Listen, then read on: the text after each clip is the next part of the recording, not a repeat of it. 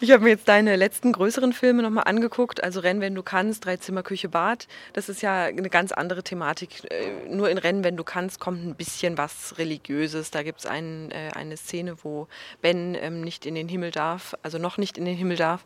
Und jetzt gibt es einen Schwenk in die richtig harte, schwere ähm, religiöse Thematik. Wie, wie kam es dazu? Die Themen fliegen einem so zu.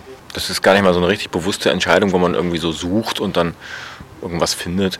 Man, es ist eher so, dass man findet und dann feststellt, auch das habe ich gesucht. Ähm, die Filme sind sehr unterschiedlich, wenn man so vom oberflächlichen Oberflächeneindruck ausgeht, aber gerade deswegen neige ich dann fast eher dazu, die Kontinuität zu betonen, wo es eigentlich dann letzten Endes immer darum geht, die, äh, dem, den Figuren der Geschichte, dem Milieu und äh, dem Stoff quasi gerecht zu werden und alle Leute so zu erzählen, dass sie ihr eigenes Daseinsrecht sozusagen haben und plausibel handeln und man sie verstehen kann. Man muss sie nicht mögen, aber verstehen sollte man sie. Und wie kamst du jetzt gerade auf die Pius-Gemeinde, äh, auf die Pius-Bruderschaft? Es gibt mehrere Gründe, genau diesen Zweig unter die Lupe zu nehmen. Das ist halt nicht irgend so eine beliebige Sekte, die sich irgendwas Beliebiges ausgedacht hat, sondern die im Kern, also theologisch, vertreten die ja einfach nur die reine katholische Lehre, behaupten sie selbst. Ähm, ist ja auch so. Aber phänomenologisch ist es schon auch so eine sektenartige Gruppierung mit Wagenburg-Mentalität und ähm, wo man immer erzählt bekommt, wir sind die Richtigen und die Welt da draußen ist eigentlich falsch. Natürlich ist das, was wir schildern, ein Extremfall. Also es sind jetzt irgendwie, auch bei der Pius-Bruderschaft gibt es nette Leute und glückliche Familien und so.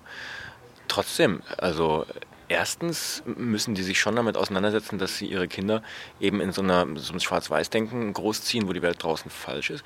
Und zweitens begünstigt dieses System, glaube ich, auch schon so, ich nenne es mal pädagogische Exzesse, wo man seine Kinder irgendwie halt auf Linie bringt. Das ist in der in diesem Hierarchiedenken äh, angelegt, glaube ich. Und warum ich das jetzt gerade gemacht habe, also ich kannte das so ein bisschen aus unserer Jugend, da hatten wir so eine Episode, wo wir da tatsächlich auch ein- und ausgingen. Da war das Interesse sozusagen geweckt. Und es war keine bewusste Entscheidung. Über die Jahre habe ich immer alles irgendwie verfolgt, was mit Katholizismus zusammenhing. Ich mache da nicht mehr mit, aber ich finde es weiterhin interessant und faszinierend. Gerade weil es eine Religion ist, die so wahnsinnig logisch durchstrukturiert ist dieses gnadenlos, logisch nachweisbare System der Scholastik, wo man äh, jedes noch so absurde Detail, wie viele Engel auf eine Nadelspitze passen. Gut, das ist Mittelalter, aber diese Denkweise, der hat ja auch das Abendland geprägt. Wir, wir denken ja weiterhin so, auch mit anderen, mit anderen Gegenständen, hantieren wir aber in, mit diesem Werkzeug. Ja, und diese harte Thematik hast du dann mit einer ziemlich harten Kameraeinstellung oder einer ziemlich ähm, na, starren Kameraeinstellung umgesetzt. Ähm, wie schwierig war es, mit dieser Einstellung zu arbeiten? Ja, das Arbeiten mit festen Einstellungen ist, äh, habe ich mir nicht für diesen Film ausgedacht, sondern irgendwie schon vor acht Jahren bei meinem Hochschulabschlussfilm. Da ging es eigentlich um ein ganz anderes Thema. Da ging es einfach um Familien. Das war eine Komödie. Ähm, insofern ist es jetzt nicht so richtig, richtig insofern ist es jetzt nicht wirklich äh, sinnvoll zu sagen, dass diese starre Kamera das starre System irgendwie widerspiegeln muss. Das wäre mir zu oberflächlich. Ich gucke so ein Bild auch eher von der Mitte heraus an, als von den Begrenzungen her.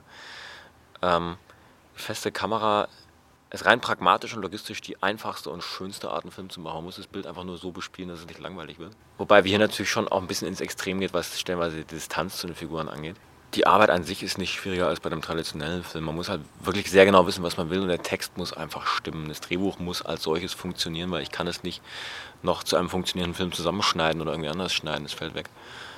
Insofern ist es ein Hochseilakt. Man muss halt wissen, was man da macht. Und ist für die Schauspieler schon eine ziemliche Herausforderung, oder nicht? Für die Schauspieler ist es quasi auch eine sportliche Herausforderung, aber eine künstlerische Belohnung, weil die werden auch ganz automatisch von selber gut, wenn sie diese langen Bögen durchspielen dürfen. Das ist so ein Glück. Schauspieler wollen spielen. Die wollen nicht auf einen Auftritt warten. Die wollen nicht zwei Sätze sagen, dann kommt die nächste Klappe. Die wollen spielen. Die wollen Bögen gestalten. Insofern ist es ganz toll für die. Du hast in deinem Pamphlet gegen die äh, Berliner Schule auch ähm, dazu aufgerufen, den Kunstfilm nicht abzuschaffen, aber besser zu machen. Ist dein Film jetzt der bessere Kunstfilm? Äh, der Film ist schon auch ein Versuch, ähm, das Kunstkino, wie es halt nun mal auf Festivals läuft, mal auf eine Art neu zu denken.